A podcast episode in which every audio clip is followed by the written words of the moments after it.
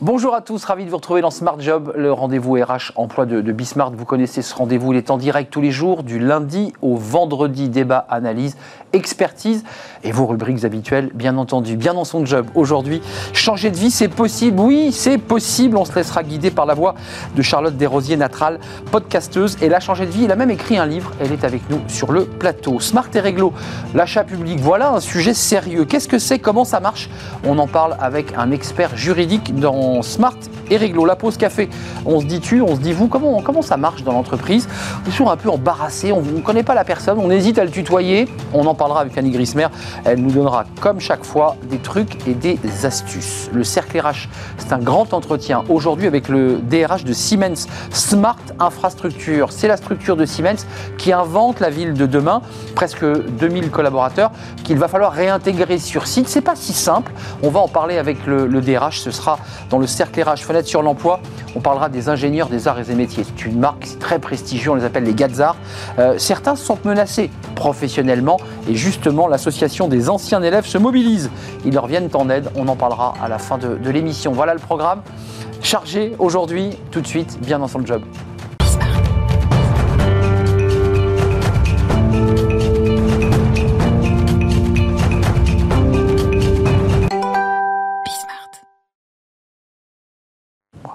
Bien dans son job, changer de métier, euh, en quelque sorte changer de métier, et donc changer de vie, évidemment. On en parle avec Charlotte Desrosiers-Natral. Bonjour Charlotte. Bonjour. Euh, vous êtes alors la fondatrice de Pourquoi pas moi? Bon, un titre évocateur, Pourquoi pas moi? Parce que c'est vrai qu'on beaucoup y pensent et peu franchissent le, le pas. Et puis, vous, vous, venez de sortir pour prolonger votre expérience. Et si je changeais de métier, édition Mango, euh, voilà, avec cette idée que euh, bah, c'est possible, qu'on peut le faire. Podcasteuse, hein, il faut le préciser. Juste quelques mots sur, ce changement, parce que en fait, vous vous, racontez d'une certaine manière. Euh, Qu'est-ce qui s'est passé dans votre vie pour que euh, la, cadre dynamique, mariée, euh, bien rémunérée, balance tout? Alors en fait, ça s'est fait de façon assez violente parce que mon corps me parlait de plus en plus fort. Euh, J'ai été directrice marketing dans des, dans des très belles boîtes. Et puis euh, mon corps me disait Charlotte ralentis, mon entourage me disait Charlotte ralentis. Mais en fait, je me disais mais non, mais je veux pas m'arrêter. Là maintenant, je suis, je suis, il y a la, il y a la, il y a une levée de fonds, c'est la fin du trimestre. Puis je peux pas leur faire ça, je peux pas m'arrêter. Je suis. Et puis jusqu'au jour où mon corps m'a définitivement lâché, j'ai fait un burn-out qui m'a mis à terre. Et en fait, euh, à partir rideau quoi. Rideau, le truc. Euh, en fait, ça a commencé par un très très gros malaise. Euh, mais bon, je suis allée voir le médecin qui m'a dit faut vous arrêter. Je suis, non, mais je peux pas m'arrêter, je fais pas partie de ces gens-là. Et puis bah, j'y suis retournée.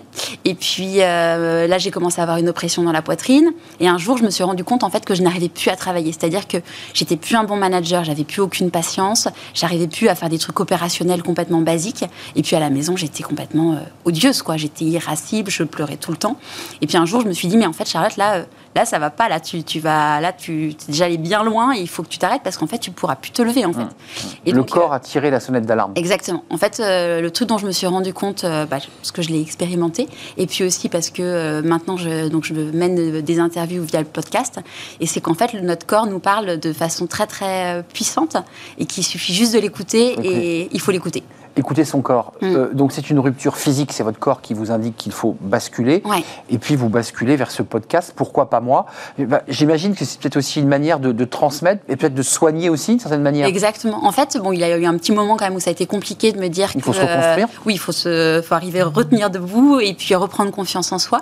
Et, et en fait, je me suis dit comment je fais pour aider toutes les personnes en fait qui sont dans le même euh, état que moi en tout cas donc à l'époque où j'étais dans le déni. Parce qu'en fait je me suis rendu compte moi je parlais du burn-out de façon très très euh, libérée.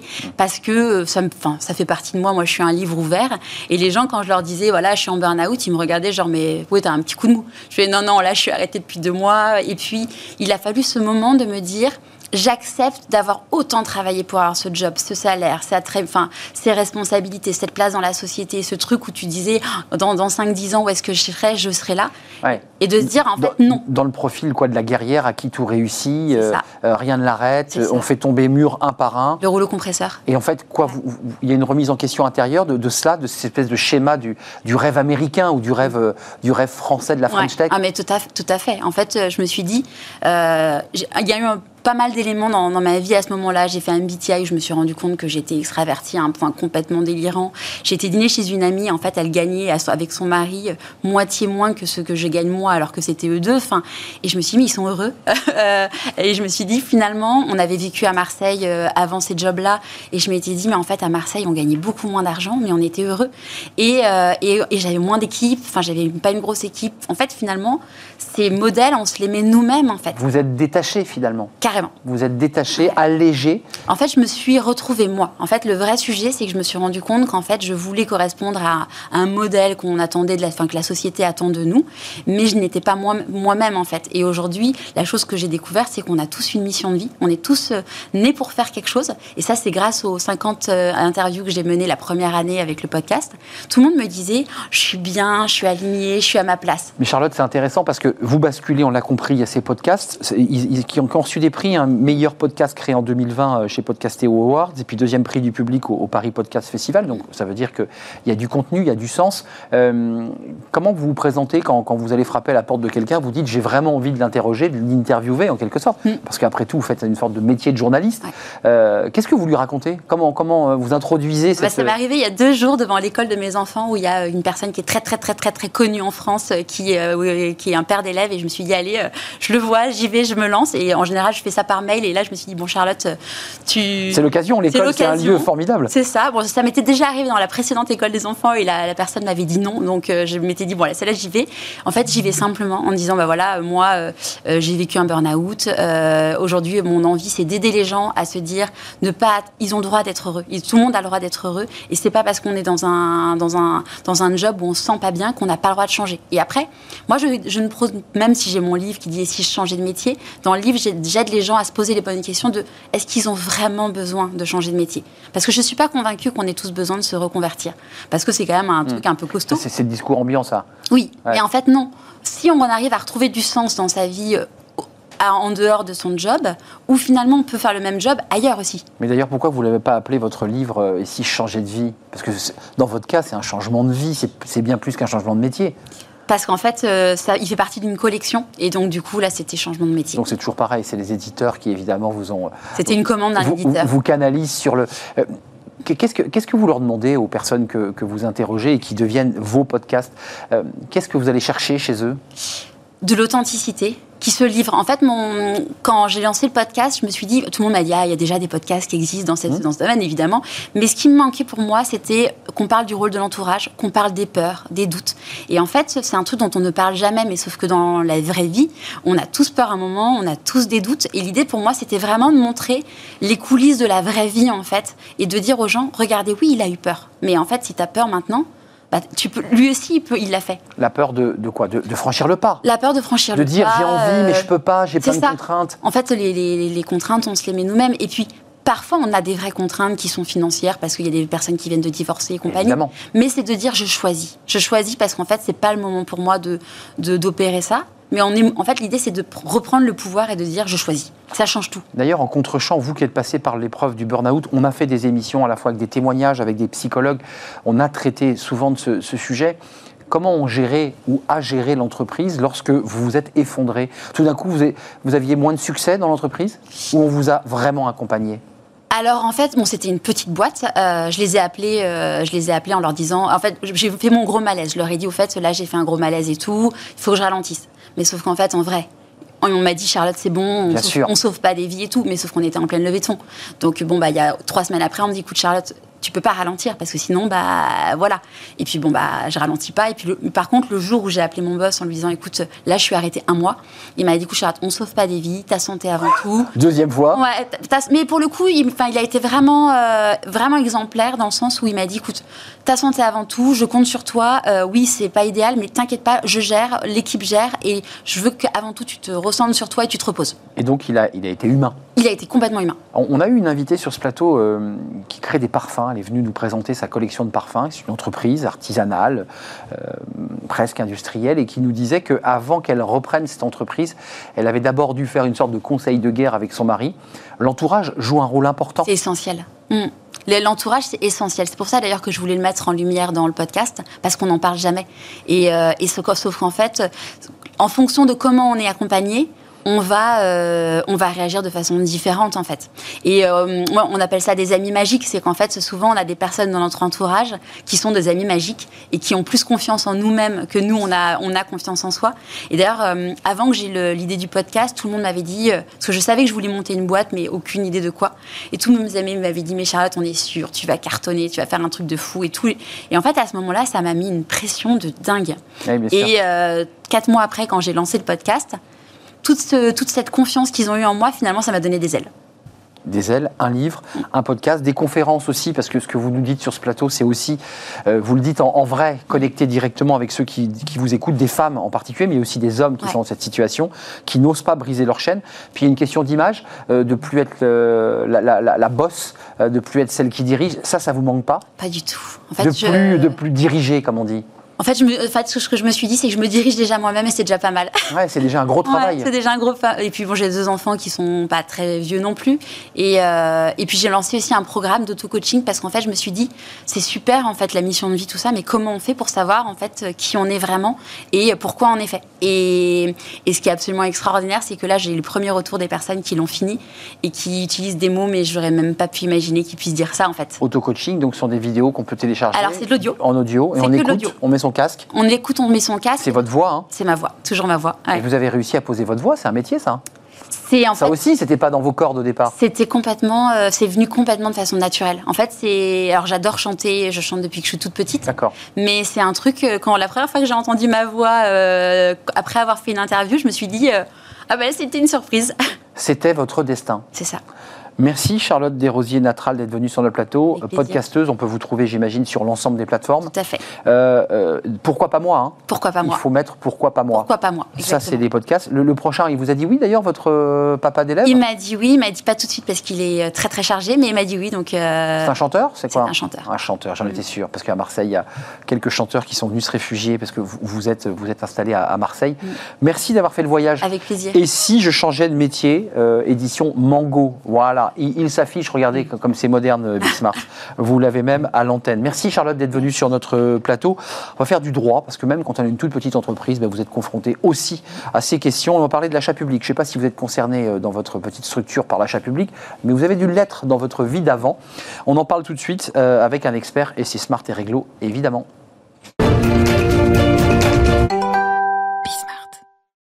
Smart et Réglo avec l'achat L'achat public, c'est souvent source de difficultés pour les élus locaux, pour euh, des élus politiques. Souvent, on leur reproche eh bien d'avoir oublié euh, l'appel d'offres qui va bien, qui permet à tout le monde de pouvoir être en concurrence. C'est, euh, on rentre dans le cadre des achats publics. Michael Soto, merci d'être avec nous. Merci de m'accueillir. Vous allez nous, éclairer, expert senior département secteur public chez SVP Information Décisionnelle, qui vient beaucoup sur notre plateau et qui nous apporte une véritable valeur ajoutée sur ces sujets. D'abord, quand on parle d'achat public, de, quoi on parle exactement? Parce que c'est extrêmement codifié. Alors tout à fait. Vous avez commencé par la polémique tout à l'heure sur euh, le respect des règles, mais l'achat public, c'est globalement euh, l'ensemble des règles qui vont euh, diriger les conditions d'achat pour l'administration en général, c'est-à-dire l'État, les collectivités territoriales et l'administration au sens large. Alors l'achat public, c'est, je pense spontanément parce que je, je les connais, c'est l'UGAP. Euh, achat public. Achat public. Centrale d'achat. Centrale d'achat. Euh, concrètement, pourquoi on a mis en place et pourquoi on a codifié cet achat public? C'est quoi l'intérêt là au départ, à l'origine? Il est à deux niveaux. L'intérêt, il est à deux niveaux. Le premier niveau, c'est que l'administration, elle est dépositaire des deniers publics. Donc, elle ne fait pas ce qu'elle veut et elle est soumise à des règles pour les dépenser. Deuxième chose, on est toujours dans du droit. Et dans le droit, il y a une influence communautaire, c'est du droit de la concurrence. Et l'administration, comme c'est un client privilégié, elle ne va pas choisir n'importe quelle entreprise parce que si elle favorise une entreprise déterminée, c'est au détriment de ses concurrents. Hmm. Donc on a deux origines qui mettent en place la réglementation. Alors il y a une réglementation, chacun va pouvoir apporter évidemment euh, son produit, le présenter. Euh, ça va du camion de pompier jusqu'au stylo, euh, à la table en bois. Enfin, l'ensemble de, ce dont a besoin, les, ont besoin les administrations. concrètement, il y a eu un grand débat qui a été lancé il y a quelques années au nom de la réduction des déficits, l'achat public bah, se faisait surtout avec des produits chinois. C'est toujours le cas? Non, c'est pas forcément le cas. Ah, vous sauriez, mais c'est vrai. Alors, c'est pas aussi vrai, parce que ça dépend des, produits qu'on veut acheter. L'achat public, il est tellement large, il est tellement global, il concerne tout type de prestations. Si vous faites de la presta intellectuelle, ou vous allez solliciter, pourquoi pas, euh, l'accompagnement d'une boîte média pour un plan com euh, d'un élu local, Vous n'avez pas besoin d'un communicant euh, chinois, par exemple. Non, si il- vous achetez effectivement des gommes, des stylos, peut-être que vous aurez des producteurs chinois. Donc l'idée, c'est que c'est un panel de prestations ultra large et on a accès à tous les prestataires. C'est pour ça que c'est ouvert à tous. Alors, on a réintroduit, j'amorçais en fait votre réponse, mais on a introduit des clauses environnementales, Oui. euh, des règles précises, un travail sur le local. Oui. Les entreprises, quand vous les interrogez, disent Moi, j'aimerais bien travailler pour le département, j'aimerais bien travailler pour la région. Je suis trop petite, les procédures sont lourdes. Comment on fait là pour mettre en relation la petite boîte euh, à laquelle on pourrait acheter localement, mais on va plutôt sur une grosse parce que les flux, l'organisation est mise en place Alors c'est le challenge depuis des années. C'est le challenge depuis des années donner la possibilité aux PME, TPE d'accéder à l'achat public. Et on a toujours cette espèce de caricature de l'administration rigide, stricte, formaliste. Mais là aujourd'hui, il y a des vraies opportunités. Au niveau local, vous l'avez dit, c'est localement. Je suis implanté sur un territoire et sur ce territoire, j'ai un panel d'acheteurs qui est disponible. Collectivité locale, coopération intercommunale, département, région, établissement public. Tout ça, c'est pour moi. À moi de me faire connaître. Je me fais connaître parce qu'aujourd'hui, je peux faire des démarches auprès des collectivités locales. Donc je vais directement voir la Bien collectivité. entendu, en expliquant ce que je fais, comment je fonctionne. Pourquoi? Parce que les acheteurs publics, eux, sont assujettis, ou en tout cas vont engager des démarches de préparation de leur achat, de définition de leurs besoins. Et ils font du sourcing. Et ils cherchent des infos. Et si vous leur donnez pas l'info, ils savent pas que vous existez. Donc, aller à la rencontre des collectivités, des métropoles, des départements, des régions. Des communes, oui. Et bien sûr des villes, des communes, parce qu'elles sont à la recherche de, de- de PME. Euh, est-ce que le Covid, euh, Mickaël, est-ce que la crise Covid a, a modifié les choses? Ça a accéléré les choses, indéniablement. Euh, Bruno Le Maire l'a déclaré euh, à la sortie du premier état d'urgence sanitaire. Il a dit l'État se doit d'être exemplaire. Par euh, décantation, les collectivités locales aussi. C'est-à-dire que la- le caractère exemplaire, c'est de participer à la relance économique. L'achat public, c'est plus de 110 milliards d'euros de dépenses annuelles. Mmh, c'est gros. C'est 160 000 contrats, c'est 8% du PIB. Donc aujourd'hui, tous les acteurs publics sont des acteurs de la relance économique. Et d'ailleurs, si on veut faire un petit peu de polémique, on dit trop de dépenses publiques, trop de dépenses publiques. C'est pas vrai. La dépense publique, elle est essentielle pour la relance économique sur les territoires. Et vous l'avez vu, aujourd'hui, soutenir les commerces, les artisans locaux, c'est aussi une démarche qui peut se faire si vous êtes petite collectivité, par exemple. Je vous repose la question. On a accéléré avec cette crise Covid. Est-ce qu'on n'est pas encore toujours sur le mieux disant? On a un déficit public de 9,3, c'est ce Oui. qu'a annoncé le ministre de l'économie. Euh, voilà, une trajectoire à 2027 pour un retour à, à 3% des déficits. Globalement, les collectivités vont aller au mieux disant. Non? Alors, elles vont mieux 10 ans ou moins 10 ans? Mieux 10 ans, c'est le meilleur dans son secteur. Le moins 10 ans, c'est le moins cher. Aujourd'hui, on est sur du mieux 10 ans. On cherche le meilleur prestataire. Hmm. Vraiment? Oui. C'est pas le moins 10 ans. Alors, c'est vrai, je suis enthousiaste. Je suis un peu enthousiaste. peu, non? Ouais, un peu, mais il faut y croire quand même. Il faut un peu d'espoir dans cet achat-là. Mais aujourd'hui, on a facilité les choses et le critère prix n'est pas que le critère déterminant. Il y a aussi l'innovation. Respecter les normes environnementales, ça s'est insinué partout dans notre législation. Donc si vous êtes innovant, si vous avez des produits que vous voulez valoriser, qui répondent à des besoins qui sont là, qui sont réels, on a besoin de vous. Aujourd'hui, vous avez toutes vos chances dans l'achat public. Bon, maintenant, on a aussi des démarches. C'est lourd, quand facilité les achats. Ouais. Aujourd'hui, on a effectivement un seuil jusqu'à 40 000 euros hors taxe où on peut travailler discrétionnairement Sans- avec l'entreprise de son Sans passer par l'achat public. Alors, on passe en par direct. l'achat public, mais au sens achat public large, mais on peut travailler directement avec le prestataire de son choix. Attention, dérogation jusqu'en décembre 2022 liée à la crise, ça c'est les conséquences du Covid. Pour les marchés de travaux, quand on fait réaliser les travaux, ce seuil il est porté de 40 000 à 100 000 euros.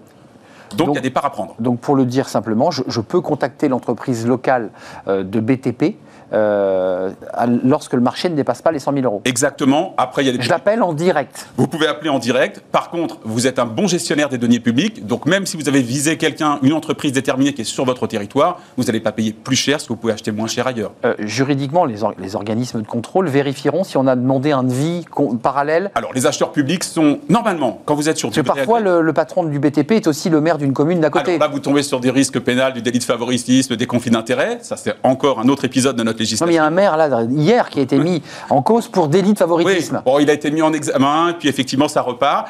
Euh, c'est vrai parce qu'on est très vigilant aussi sur les procédures d'achat, parce que comme c'est du concurrentiel, comme effectivement, il faut placer toujours les gens sur un principe d'égalité, fonctionnement, eh bien, on doit garantir d'avoir essayé de choisir le plus juste au bon endroit, au bon moment. Juste avant de nous quitter, Michael Soto, une dernière question, c'est une question de, de paiement. Parce que c'est vrai que les petites et les PME se plaignent des délais très longs des paiements à 60, 90 jours, parce qu'il faut remplir le dossier, il faut avoir le retour du, du paiement, il faut qu'il y ait des tampons partout. À la fin, la PME dit j'ai pas la trésorerie pour attendre 90 jours. Bon là, je suis encore super enthousiaste. Oui, vous vous- vous moquer, vous allez vous moquer. Vous aimez l'achat public, Ah hein non, J'aime bien ça, pour les entreprises comme pour les acheteurs publics. Déjà, au niveau des délais de paiement, on a un délai global de paiement fixé par les textes qui est à 30 jours maxi. Après, il peut être dépassé, mais l'administration... Il est dépassé. L'administration, pas toujours, l'administration paye des intérêts moratoires. Première chose. Deuxième chose, crise Covid. On a facilité les régimes des avances aux entreprises et notamment aux PME. Exact. On a monté le montant des avances. Aujourd'hui, on peut avoir une avance qui est certes remboursable dans la durée d'exécution, mais ça fait du préfinancement Et ça fait de la trésorerie. ouais. bien entendu, pour acheter les fournisseurs. Donc ça marche et c'est une bonne opportunité. Vive l'achat public avec Michael Soto. N'hésitez pas. L'optimisme de Michael Il en Soto. faut, il en faut. Il en faut. C'est vrai que c'est la reprise, peut-être, dis donc. Merci, Michael, d'être venu. Vous vous en êtes expert senior département secteur public chez SVP Décision Inf- Information en. Décisionnelle. Merci et à très bientôt de, Très bientôt, de revenir sur ce plateau. Une petite pause café, tiens, ça arrive souvent, même aux experts ju- juridiques, évidemment, il faut une petite pause café. Et fréquemment, mais ils sont eux aussi un peu embarrassés, ces experts. Euh, Je le tutoie, je le vous vois. On commence comment quand on entame une discussion avec quelqu'un qu'on connaît un peu? Fanny euh, Griesper nous fait sa pause café. Bon, je, je la tutoie dans la vie, mais je la vous voirai sur le plateau, évidemment. C'est tout de suite.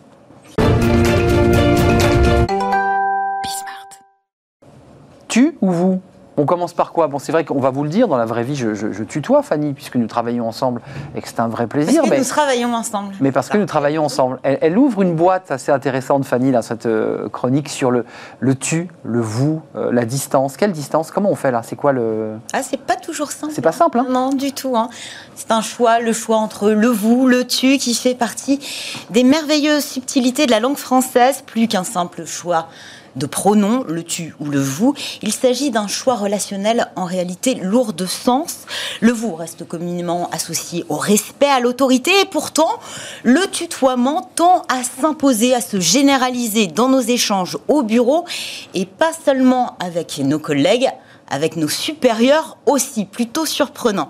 Tu est un autre, un autre moyen de communiquer, très symbolique, mais aussi assez risqué, c'est ce que nous allons voir ensemble. Euh, Dans le monde du travail, on se dit tu. Dans le monde du journalisme, on se dit tu. Dans le Ah, monde des profs, on se dit oui, tu. il y a des secteurs effectivement. C'est où on confraternel. Se, se dit tu Ah ouais. assez facilement et presque d'emblée, hein, Mmh. euh, pas toujours, mais euh, c'est effectivement ce qui ressort de l'étude menée par Alex Albert, c'est un sociologue et maître de conférences à l'université de Tours. Il révèle dans son étude que 63% des Français tous secteurs confondus, utilisent le tu avec leur supérieur direct. Et dans le détail, la pratique n'est pas la même suivant les secteurs. Par exemple, les salariés du public tutoient moins leur chef que ceux du privé, 43% dans le public contre 65% dans le privé. Cette étude, elle révèle également que ce sont les cadres qui sont les plus enclins à tutoyer leurs supérieurs. À l'inverse, les employés, eux, sont plus frileux. Et il existe aussi des différences selon les sexes. 49% des femmes tutoient leurs supérieurs contre 71% des hommes. Pour le chercheur, Ouais, cet écart s'explique essentiellement par le plafond de verre. Les femmes accèdent plus difficilement à des niveaux hiérarchiques élevés, là où le tutoiement, globalement, est la règle. Mais c'est un rapport patriarcal quand même encore, hein, Totalement. qui est intéressant. On a plus de mal aussi à tutoyer son patron lorsque c'est un homme. C'est vrai. Et on a rarement une patronne. Une patronne. Euh, en tout cas, le, le- le tu s'intègre tout de même dans la culture d'entreprise. Oui, alors ce Il est là, le tu. entre collègues, bon, ça n'a rien de surprenant, on le fait depuis de nombreuses années. hein. Mais tutoyer sa hiérarchie, c'est beaucoup plus récent.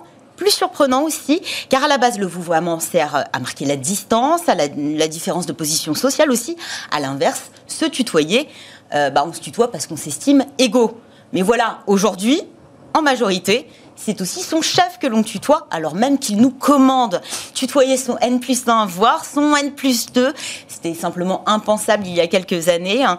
Euh, voir un crime de lèse-majesté, à se demander bah, si le vous, dans certains secteurs, c'est pas le symbole d'un autre temps, car le tu, celui qu'on vous invite à, à employer dès votre arrivée, on vous dit on se tutoie, dans une nouvelle entreprise, ça symbolise tout autre chose. Il est révélateur, en réalité, des transformations du monde du travail hein, euh, qui se sont sont opérés ces dix dernières années. Hum. L'avènement notamment des entreprises dites tribus, vous voyez, euh, c'est moins hiérarchique hein, quoi. à l'approche euh, décontractée. Et effectivement, euh, ces entreprises au management plus horizontal, car derrière le tutoiement se cache la volonté non dissimulée d'estomper les différences hiérarchiques, de considérer ou du moins de donner l'impression bah, finalement que tout le monde est sur le même pied d'égalité. Bref, le tu est associé à des relations plus directes, plus souples, plus égalitaires, à des formes d'interaction socialement valorisées et bienveillantes. C'est le paradoxe du tu d'ailleurs. C'est un gros bah paradoxe, plus simple, plus cool, plus hum. direct, mais aussi parfois gênant. Certains n'ont aucun mal à vous voyez, euh, à vous voyez, à tutoyer en tout cas euh, rapidement leur supérieur, mais pour d'autres, euh, bah, le tutoiement ne va pas toujours de soi. Alors en France, c'est vrai que dans le milieu professionnel, globalement, il y a une règle, une règle tacite. Bah, vous voyez d'emblée votre supérieur et on vous autorise. Et c'est lui qui bah vous autorise éventuellement la à règle de base. tutoyer ou pas, mais vous attendez son feu vert. Et parfois on l'attend. Sauf que et parfois on attend et très longtemps et vous ne l'entendez jamais. Et dès lors que vous entendez un on se tutoie, bah finalement ce serait un peu comme une faveur, hein, une preuve de confiance. un passage du vous au tu marque généralement euh, l'évolution d'une relation. Euh, longtemps d'ailleurs, hein, euh, ce fut un privilège relationnel qui devait se mériter. Se voir proposer le tu, c'était un petit peu se faire adouber, voire être dans les petits papiers, et ça, ce n'était pas rien. Euh, c'est un leurre, finalement. Euh, oui, en tout cas, c'est ce qu'estime le, le, chercheur euh, Alex Albert. Selon lui, si le tutoiement tend à effacer la verticalité hiérarchique, bah, le contrôle hiérarchique n'est pas pour autant absent. Non.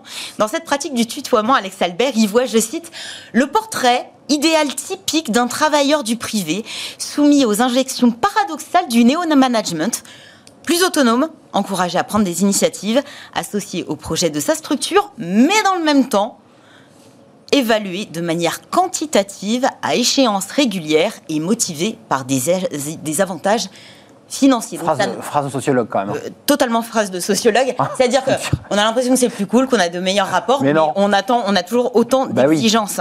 Parce que oui, effectivement, le tu est ambigu. Ça peut même être un piège, donc faites quand même attention.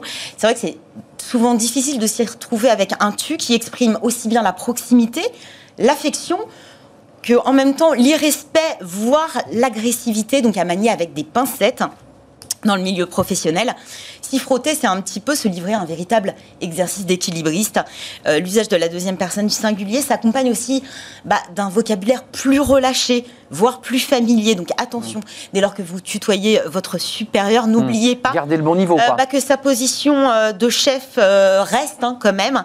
Et c'est celui bah, qui saura aussi vous remettre à votre place dès qu'il aura une remarque à vous faire. Et puis le risque, effectivement, c'est aussi de conférer une relation un petit peu plus affective, une dimension un peu plus personnelle et qui peut devenir problématique bah, dès lors que vous entrez en, phase de conflit ou de négociation. Donc vraiment, faites très attention. Si tutoyez, tutoyez un supérieur vous mal à l'aise, ça peut arriver.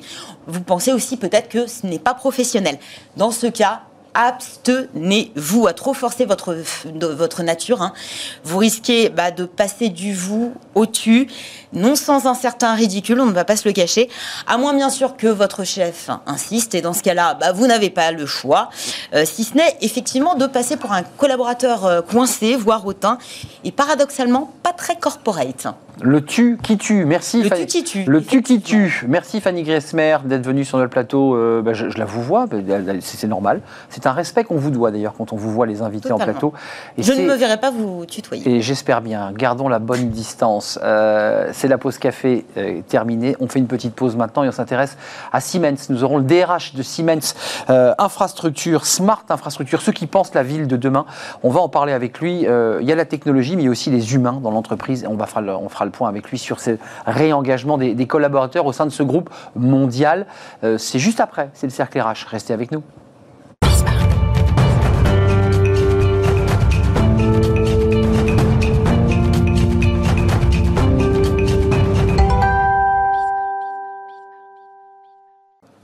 Le Cercle RH, notre débat qui est un grand entretien aujourd'hui avec une très grande entreprise, une marque que vous connaissez, Siemens, entreprise allemande. On, fera le point euh, sur cette entreprise et avec nous son DRH, le DRH Jean-Marc Gilvic, DRH de Siemens Smart Infrastructure. On va tout vous expliquer parce qu'il y a plusieurs secteurs, plusieurs business units, 300 près de 340 000 collaborateurs dans le monde, euh, près de 7 000 en France. Et votre euh, secteur à vous, euh, Jean-Marc, c'est près de 2000 collaborateurs et 1860 emplois CDI. Mm. J'ai vu, pour affiner les chiffres, peut-être que vous allez me contredire, que vous aviez continué doucement à réembaucher en CDI. J'ai vu qu'il y a eu quelques embauches, 60 embauches là en 2020, malgré la crise Covid. Alors on a aujourd'hui 75 postes ouverts. Ils sont ouverts Ils sont ouverts. Vous pouvez aller, vous pouvez aller sur notre site internet euh, en recrutement, les, sites, les postes sont ouverts. On a, euh, ce sont des CDI, mais on a également une soixantaine de postes en alternance, euh, puisque nous avons voulu, comme l'an dernier, poursuivre notre politique à l'égard des jeunes. Pour, qu'on se dise simplement, parce que certains regardent la télévision ou le verront sur Internet, poste de quoi? D'ingénieur, technicien, travail dans, la comptabilité, dans les bureaux, c'est quoi les, postes proposés? Alors, on n'a pas beaucoup de postes dits support, on a plutôt des postes dits de front office. Alors, euh, on, a plusieurs métiers hein, chez nous. On a des métiers liés. on, va dire qu'on a des métiers historiques, la sécurité incendie. Bien sûr. Euh, ce qu'on appelle le building automation ou euh, la GTB, la gestion technique du bâtiment. Mmh. Donc là, on va parler de, de, la ventilation, de, luminaire. de, la climatisation. Et puis il y a l'électronique, il y a le, smart grid, c'est-à-dire l'idée de faire travailler de l'énergie d'un immeuble à un autre, de réinventer la ville. Absolument. Ça, c'est encore un autre cœur de métier. Dans tous les métiers traditionnels, parce que ça sont plus les nouveaux métiers, dans les métiers, euh, les métiers traditionnels, on a aussi les métiers liés à la sûreté, donc intrusion, caméra et autres. Puis on a maintenant les nouveaux métiers, où, euh, puisque les bâtiments maintenant ça vit, on dit que ça vit. C'est ça. qui dit vie dit diagnostic, diagnostic énergétique du bâtiment, solution à apporter pour euh, ces diagnostics et pour les bâtiments intelligents. Et puis on a aussi tout ce qui est immobility, e-mobility, c'est-à-dire les, véhicules électriques, euh, les recharges qui vont avec, et puis à côté, bien entendu, c'est tout ce qui est électrification des villes. Euh, donc effectivement, c'est l'électrification des bâtiments, des villes, comment est-ce qu'on le gère? Je suis sûr que vous l'avez lu, cette phrase, vous l'avez peut-être même apprise par cœur. C'est issu d'une interview, d'un article très documenté de Oui Demain, qui est un, magazine autour de, l'écologie, de la transformation. C'est votre patronne, Barbara Upton, PDG de Siemens USA, hein, qui n'est pas la patronne allemande, euh, qui dirige le groupe. Euh, elle a dit aux États-Unis, je voudrais savoir comment vous avez géré cette crise Covid, parce qu'après tout, on en sort, mais quelque part, on en a encore les séquelles. Euh, elle dit Nous favoriserons une véritable culture de responsabilité qui stimule l'esprit d'entreprise les initiatives ascendantes, l'autonomisation et l'engagement de tous les employés, le tout au service de la société. Elle donne des exemples, euh, des imprimantes 3D qui ont servi à faire des masques, des ingénieurs qui sont allés sur le terrain. Ça, c'était aux États-Unis. Euh, votre crise Covid à vous, chez Siemens, euh, ça vous tombe dessus? Là, c'est l'occasion de faire un tout petit peu d'histoire, très contemporaine. Mars 2020, euh, vous avez des gens sur site, vous avez des gens engagés un peu partout sur le terrain. Comment on fait? On rapatrie tout le monde Vous êtes une entreprise à la fois de services industriels, donc il faut rapatrier ses équipes. Hmm. Comment on fait? Il faut savoir déjà que chez Smart Infrastructure, on a nos salariés répartis sur une quarantaine de sites. Eh on est donc très délocalisé. Euh, pour être au plus près du terrain, pour le dire simplement. Pour être près du client, tout simplement. C'est proximité. C'est la nouvelle stratégie de Siemens. Hein. Absolument, tout à fait. Proximité client, essentiel. Euh, au début, à l'aune de la crise, on a vu une petite décroissance de notre activité. Là, ce qu'on a commencé à faire, ce sont des classes virtuelles de formation. Donc, on a monté des classes virtuelles avec notre service de formation interne. Pour obligatoire non, pas obligatoire. En fonction de, bah, en fonction de la charge déjà, en fonction de la demande des clients et en fonction de ça, donc on a commencé à gérer. Puis on a monté une stratégie parce qu'on commençait à voir effectivement euh, euh, l'aune de, notre confinement arrivait très vite. Et on a monté une stratégie. la seconde vague Oui, oui, tout à fait. On a monté une stratégie autour de plusieurs points. Le premier point qui nous a paru tout de suite essentiel, c'est euh, la sécurité physique et, morale de nos collaborateurs. Morale. Morale. Physique, pourquoi? Bah Parce qu'on euh, on a commandé très vite du matériel pour que nos collaborateurs puissent intervenir en toute, en toute sécurité auprès de nos clients.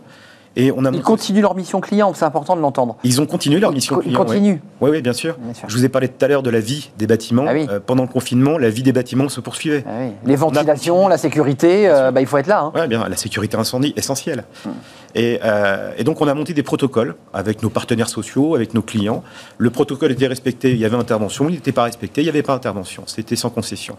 Donc ça, c'était le premier pilier, la sécurité de nos collaborateurs, la sécurité morale aussi, parce que nos collaborateurs, il fallait qu'on leur donne aussi un petit peu de vision Donc on a fait des, des exercices de communication avec eux via des visios. On a organisé aussi des petits déjeuners virtuels. On a organisé des déjeuners virtuels. Donc ça, c'était essentiel et euh, justement de maintenir, de maintenir, quoi qu'il en coûte pour le coup, ce lien social. Euh, le deuxième objectif, c'était de maintenir notre relation client parce qu'il y avait Ah oui. la vie pendant le confinement, le la vie des bâtiments et puis le business après. Ouais.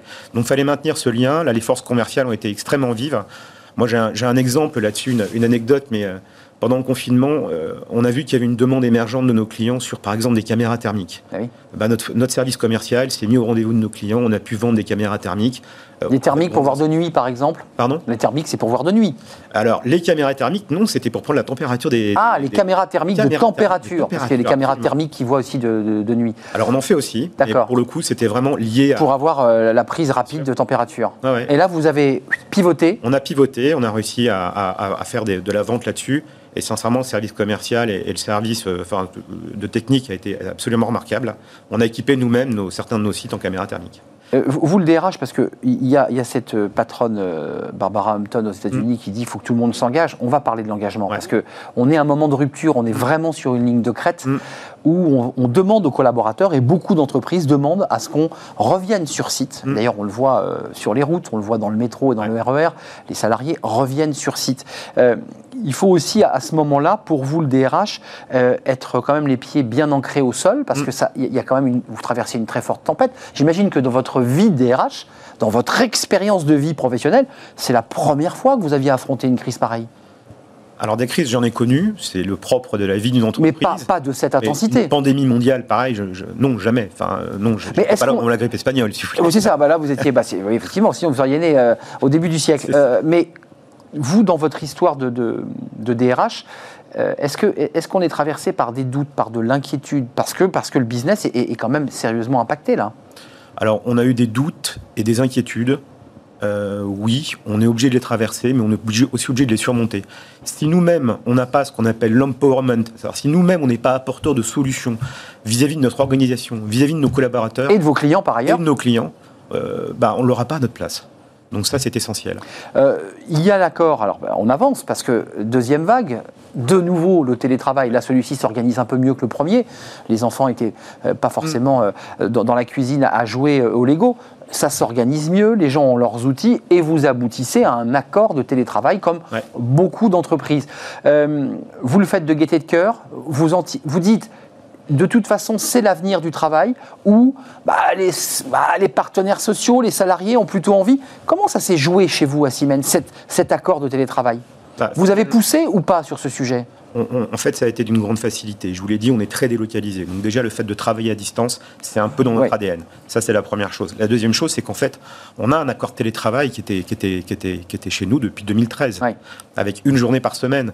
Donc les salariés avaient déjà cette appétence, avaient déjà ce- ce- cette connaissance du télétravail à raison de une journée par semaine. Là, on est passé à un accord de télétravail entre deux et trois jours par semaine au moment du retour à la normale. Pourquoi Bah, Parce que simplement les Trois salariés... jours à la maison, deux à trois jours à la maison, Oui, absolument. pour deux jours sur site, Oui, deux à trois jours sur site. avec liberté de venir plus souvent ou c'est une règle fixe Non, c'est pas une règle fixe, à savoir c'est c'est basé sur le volontariat, D'accord. tout à la fois du salarié en collaboration avec le manager. Ce qu'on veut justement, c'est favoriser euh, cette fameuse phrase que vous avez dite, à savoir être apporteur de solutions ensemble.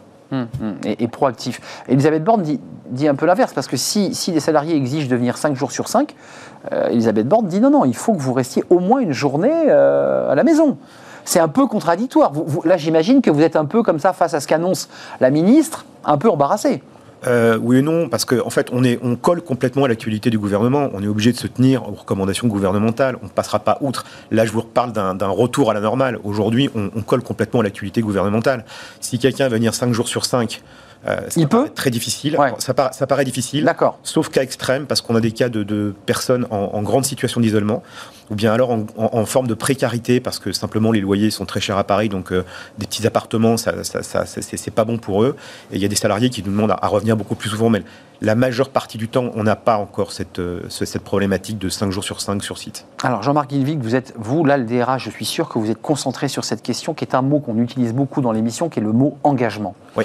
Euh, à la fois rétention de talent engagement des collaborateurs et puis attirer de nouveaux talents parce qu'il y a des nouveaux métiers dont on parlait tout à l'heure qui vont transformer notre, notre quotidien. Et derrière, il y aura probablement Siemens. Euh, L'engagement d'abord. Euh, quel est l'état d'esprit des collaborateurs? Ils sont dans quel état d'esprit? Là. Est-ce qu'il y a des difficultés à les engager? Alors déjà, il faut savoir que, euh, paradoxalement, je vous l'ai dit, hein, on est dans une, dans une gestion de croissance. C'est-à-dire qu'on on est vraiment en, ce moment en pleine croissance. Siemens cartonne. Absolument. Ouais, non, mais il faut Ouais, le dire, les chiffres sont bons. D'où les postes ouverts aujourd'hui, d'où le, le fait de se réengager. Euh, donc ça, c'est une première chose. Donc on n'a pas une gestion de crise à avoir. Ça, c'est la- c'est c'est important à comprendre. Pour vous, le DRH, c'est pas mal ça. C'est- Je dis pas que c'est confortable. Bah non, mais il y a pas de plan social à gérer. Non, Bah oui. Non, pas, pas d'utilité. Bah oui. Euh, donc ça, c'est déjà quelque chose de bien. Sur l'engagement des collaborateurs, effectivement, on a cet accord de télétravail qui vient aussi nous conforter dans l'engagement. Ça, c'est un plus et on veut le poursuivre. Sur l'engagement des collaborateurs, il faut savoir que pendant la première pandémie, on avait fait attention aussi à assurer la sécurité financière de nos collaborateurs. On a voulu maintenir le salaire à 100% pendant la petite période de chômage partiel que nous avons eue. Avec des primes hein, qui ont été distribuées, je ne l'ai pas Des précisé. primes, tout à fait. En novembre 2020, avec 1000 euros, je crois, de, 1000 euros par de collaborateur. C'était une enveloppe de 200 millions d'euros. Ouais. Euh, ça, ces c'est- ouais. ça, c'est ouais, c'était quand même un plus euh, important quand même de, de- C'était un geste fort Ah oui. dans du groupe euh, que nous avons donc relayé en France euh, via une prime défiscalisée. Je crois qu'on peut en être fier. Et puis euh, c'était une façon de dire merci aussi aux salariés de leur engagement. Après l'engagement, ça passe à différents par différents niveaux. On vient de créer là ce qu'on appelle une plateforme solidaire où, par exemple, deux jours par an, des salariés peuvent gérer un sujet qui leur est propre, un sujet sociétal. Là, je, vous, je vais vous donner un exemple parce que je le trouve super vertueux. On a un- des salariés de, de- de- de la région sud-ouest qui, dans le cadre de Octobre Rose, que vous devez connaître, Mm. euh, vont euh, descendre le canal du Midi euh, à pied, en vélo et à la nage. Il faut savoir que chez nous, on a un double champion du monde d'apnée. Euh, autant vous dire que Jean-Marc Barre pour aller se rhabiller. Euh, j'ai vu, j'ai vu le palmarès de- du, du- du collaborateur, c'est impressionnant. Donc ça, on va le relayer, mais on va le relayer avec des actions qui sont vertueuses, avec des actions aussi de communication. Il porte la marque Siemens, j'imagine, quand il descend à 120. 100 c'est quoi C'est une descente à plus de 100 mètres C'est ça, c'est ceux qui descendent euh, Oui, oui, mais alors là, pour le coup, il ne le fera pas en apnée parce qu'ils vont traverser le canal du Midi. Je crois que ça doit faire 250 km, mais c'est quelque chose de formidable. Et ça, il faut supporte, Et ça, pour vous, c'est de l'engagement aussi. C'est une manière de, rester groupé bien sûr. autour d'une initiative, d'un projet. Ouais, tout à Euh, fait. en fait, en creux, sans que vous, vous me le disiez vraiment, mais il y a quand même des difficultés aujourd'hui, et c'est- vous n'êtes pas le seul à- sur ce plateau à venir nous en parler, des difficultés du- de- des collaborateurs en matière d'engagement. C'est très philosophique, a même un rapport au travail. Est-ce que vous sentez que cette crise Covid a finalement un peu dérégulé notre rapport au travail? Ça a bouleversé complètement tous les codes liés au travail. Tous les codes. Tout est remis en cause. Euh, ce qui va manquer le plus aujourd'hui, dans le cadre notamment de l'engagement, c'est, j'ai écouté le- ah, juste avant votre rubrique pause café, c'est la fameuse pause café. Euh, vous n'avez plus aujourd'hui de pause café avec un collaborateur, vous pouvez échanger des informations. euh, Sur comme- sa vie aussi, ouais, bien sûr, euh, au boulot même, mais détendu. Donc vous avez une déperdition d'informations qui est considérable, vous avez un manque de cohérence et de cohésion dans vos actions qui est absolument incroyable, ce qui fait qu'à la place de la pause café, bah, vous faites une pause Teams. Plutôt que d'avoir un échange informel devant un café, vous faites un échange d'une heure pendant une réunion Teams. Puis comme vous avez planifié une réunion d'une heure, cette planification, il faut vraiment qu'elle dure une heure. Donc vous vous, vous êtes, vous, vous engagez vous-même à créer des, des, des- comment s'appelle, un environnement de, de réunion. Et ça, faut qu'on en sorte. Juste en termes de productivité, je le dis, euh, Siemens et, et- et votre secteur d'ailleurs Smart Infrastructure marche bien, Ouais. euh, parce que c'est un secteur d'avenir, c'est un secteur de développement. Euh, on a perdu du temps ou on en a gagné avec toutes ces réunions Teams C'est-à-dire, Il y a un vrai débat de diagnostic. Certains ont dit, mais la productivité était bonne, les collaborateurs ont tenu. Vrai ou pas vrai ça? Vous avez, vous avez j'imagine, mis quelques tableaux de bord pour vérifier quand même. c'est partagé, si vous voulez. On a gagné du temps parce que effectivement, c'est une nouvelle façon de procéder. On a gagné du temps, ne serait-ce que dans les déplacements. Comme on est décentralisé, euh, Ah oui. vous savez, les voyages et autres, ça prenait beaucoup de temps, puis c'était fatigant. Et là, ça permet Là, d'a- ça d'aller permet de réguler. Après, le, le tout Teams n'est pas bon non plus, comme le tout Réunionite n'est pas bon non plus euh, en présentiel. Donc là, c'est un juste équilibre. C'est vraiment quelque chose de précaire à trouver. Avant de nous quitter, c'est le DRH, évidemment, je, je- vous n'êtes pas ingénieur en, en smart infrastructure, mais quand même, ce qui est intéressant dans ce que vous développez en matière de marque employeur, Ouais. euh, ça attire ça, c'est ces nouveaux ingénieurs qui disent, après tout, moi j'ai plutôt envie de bosser dans une entreprise qui euh, bah, régule l'énergie, qui en consomme moins. Mmh. C- Ça, c'est quand même un élément de marque employeur assez fort pour vous quand on attire des talents. Bah, c'est un défi, euh, oui, énergétique très fort. Donc euh, effectivement, on attire. Et euh, aujourd'hui, les jeunes talents, ils sont très attirés par tous les enjeux sociétaux. Et là, c'en est un. Là, vous êት dedans, là. hein. Ah oui, absolument. Tout à fait. Euh, innovation, recherche, ça aussi, c'est un élément de marque employeur en expliquant que on n'a pas encore tout inventé. Euh, sur ces sujets. Euh, il y a encore plein de choses à faire. J'imagine que Siemens travaille sur des projets innovants en matière de, de, Smart City. Oui, absolument. Alors, si vous voulez, Siemens a cette faculté à pouvoir innover, à pouvoir se renouveler. oui, c'est sa puissance, sa force. Ah, oui, tout à fait. Je crois qu'on est l'entreprise qui disposons le plus de brevets à l'année. Euh, parce que simplement, euh, on est innovant, on est créatif, et l'empowerment, ça, ça doit faire partie de notre ADN. Mais la créativité, elle est partout, l'innovation est partout. Euh, Jean-Marc Guilvic, votre rentrée de septembre, vous, vous, la présentez comment? Pour qu'on soit concret, 40 sites disséminés un peu partout pour être au plus près du client. vous prenez le sifflet, on rapatrie tout le monde, tout le monde au boulot, tout le monde au bureau. Comment ça se vit? Parce que c'est ça qui est important. Concrètement, des salariés vous disent bah, Moi, j'étais bien en télétravail. Ça marchait bien? J'allais mettre les pieds dans la pelouse, euh, je pouvais faire mes courses, mmh. j'avais pas 300 bornes en voiture à faire. Enfin, là, vous voyez, c'est des choses concrètes que, que, les partenaires sociaux doivent vous dire aussi, d'ailleurs. Oui, bien sûr, mais c'est pour ça qu'on travaille avec eux. C'est pour ça qu'on va travailler sur le retour à la normale avec eux. On va créer des groupes de travail avec nos propres salariés, potentiellement peut-être un consultant pour nous guider, euh, pour savoir quelle est la bonne granularité à donner à nos actions, mais on ne le fera pas seul. C'est pas moi qui vais décider à un moment donné de la façon dont ça va se passer. Non, c'est collectif. Retour à la normale. Retour à la normale. C'est septembre. Ça veut dire que là, au moment où nous nous parlons, vous allez rentrer sur votre site à Vélizy. Ouais. On n'est pas dans le retour à la normale. Vous rentrez dans des bureaux qui sont encore vides là. On rentre dans des bureaux qui, de toute façon, respectent les jauges. Et effectivement, il n'y a pas grand monde dans les bureaux en ce moment. Donc, le retour à la normale pour l'entreprise, dans sa prévision, c'est septembre. On espère. Vous savez, moi, je suis pas. Et on parle d'une quatrième vague, vous avez vu bah, On parle déjà de quatrième vague. J'en ai entendu malheureusement parler. Euh, ça ne pourra passer que par euh, la vaccination, je pense. Euh, donc, maintenant, c'est à nous collectivement de faire un effort pour, pour nous réemployer et nous réengager. Avant de nous quitter, rappelons les postes ouverts, Jean-Marc Guilvic.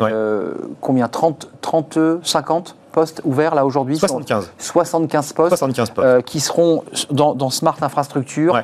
Euh, là, non pas en support, pas en back-office, mais vraiment en front. Euh, ingénieurs, techniciens. les profils que vous recherchez, c'est quoi là aujourd'hui? Alors pour les techniciens, c'est des bac plus 2, 3, donc en gestion technique du bâtiment, sûreté, euh, euh, comment s'appelle Sécurité incendie. Sécurité incendie. Ça, c'est pour les, cœurs de métier.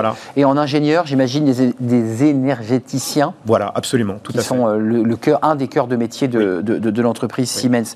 Merci d'être venu nous éclairer. vous n'avez pas volé vos vacances, j'imagine, là, quand même, non? Parce que les DRH n'ont jamais été autant mis en avant que pendant cette crise. Vous aussi, ça vous a transformé? Oui, je crois qu'on a une communauté RH euh, chez Siemens, en tout cas très forte, hum. euh, très solidaire, ce qui, ce qui a été notre force pendant cette période-là, parce qu'on a pu vraiment échanger, et ça nous a tous vraiment transformés. Comment, d'ailleurs? Qu'est-ce qui, a changé chez vous? En positif, vous m'auriez dit il y a trois ans qu'effectivement on allait signer un accord télétravail à raison de deux à trois jours par semaine.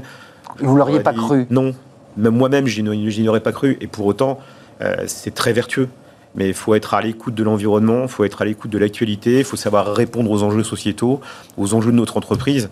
Et voilà, s'il faut savoir évoluer, bah, voilà, il faut évoluer avec le temps, avec la pandémie aussi. et donc s'adapter aux transformations du monde et du monde du travail. Absolument, tout à fait. Merci Jean-Marc Guilvy. Merci à vous. DRH Siemens Smart Infrastructure. C'est tout ce qu'on ne voit pas forcément d'ailleurs, ce, secteur, mais qui transforme nos vies quotidiennes. Il n'y a pas forcément le mot Siemens dessus, mais parfois euh, on transfère de l'énergie d'un immeuble à un autre. Quand un immeuble se ferme d'un côté, on met, on met du chauffage euh, sur l'immeuble de bureau. C'est toute cette vie-là, finalement un peu souterraine et bien utile parce que ça consomme moins d'énergie. C'est très important. Merci Jean-Marc. On termine notre émission par fenêtre sur l'emploi. Vous avez forcément entendu parler euh, de ces ingénieurs arts et métiers. Vous en avez peut-être d'ailleurs euh, chez Siemens, les Gazar, euh, qui sont évidemment une marque, un prestige. Et on va en parler dans quelques instants dans fenêtre sur l'emploi. Mais il y a une petite frange de ces ingénieurs qui commence à être inquiets, la crise aidant. et on va en parler avec l'association des alumni, les anciens élèves des Gazar. il sera sur notre plateau dans quelques secondes. C'est fenêtre sur l'emploi.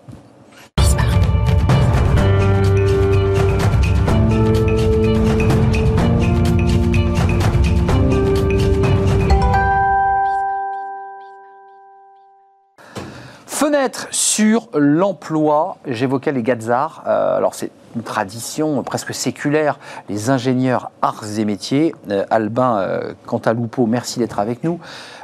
délégué général d'arts et métiers, alumni. Les alumni sont les anciens élèves, les anciens étudiants on en a aussi à Sciences Po, on en a un peu partout, l'association donc des ingénieurs arts et métiers. Vous l'êtes vous-même? Oui, oui, je suis euh, donc promotion 1990, ah. promotion d'entrée. D'entrée. Donc euh, Aix-en-Provence. Aix-en-Provence. Euh, arts et métiers, c'est à Paris, mais délocalisé aussi on est d'accord? En fait, il y a huit campus, donc sept en province et, le dernier à Paris. Hum, c'est une, c'est une tradition, il y, a, une culture arts et métiers, il y a un prestige. Euh, et ce qui est très intéressant dans, ce dont vous allez nous parler, c'est que, euh, aussi paradoxal que ça puisse paraître, euh, bah, il y a quand même un peu d'inquiétude chez les ingénieurs arts et métiers, parce que j'ai vu qu'il y avait des chiffres qui étaient un peu plus de 20%, commençaient à se dire, mais bah, euh, je suis pas sûr de garder mon, mon job, en tout cas c'est incertain. C'est ça d'abord la réalité de la plateforme, puisqu'on va parler de cette plateforme. Oui, tout à fait. En fait, euh, on a fait un sondage euh, auprès euh, de nos camarades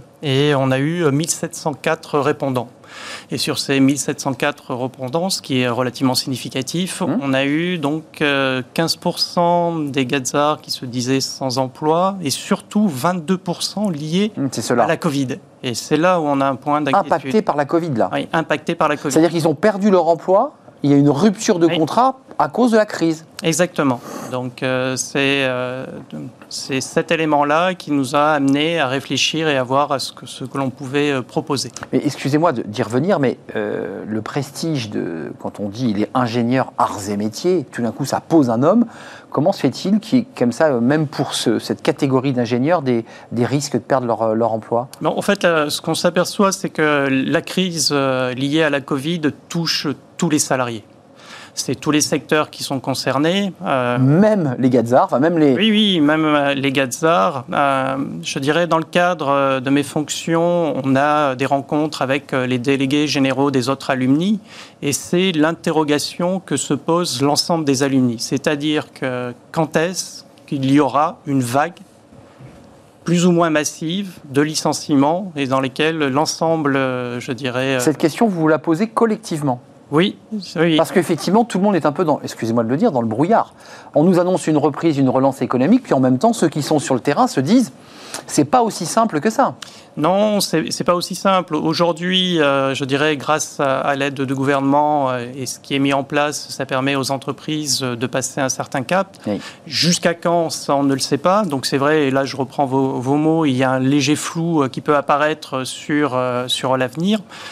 Euh, le seul point, je dirais, positif qui est à noter, c'est que depuis euh, janvier 2021, on voit une légère reprise.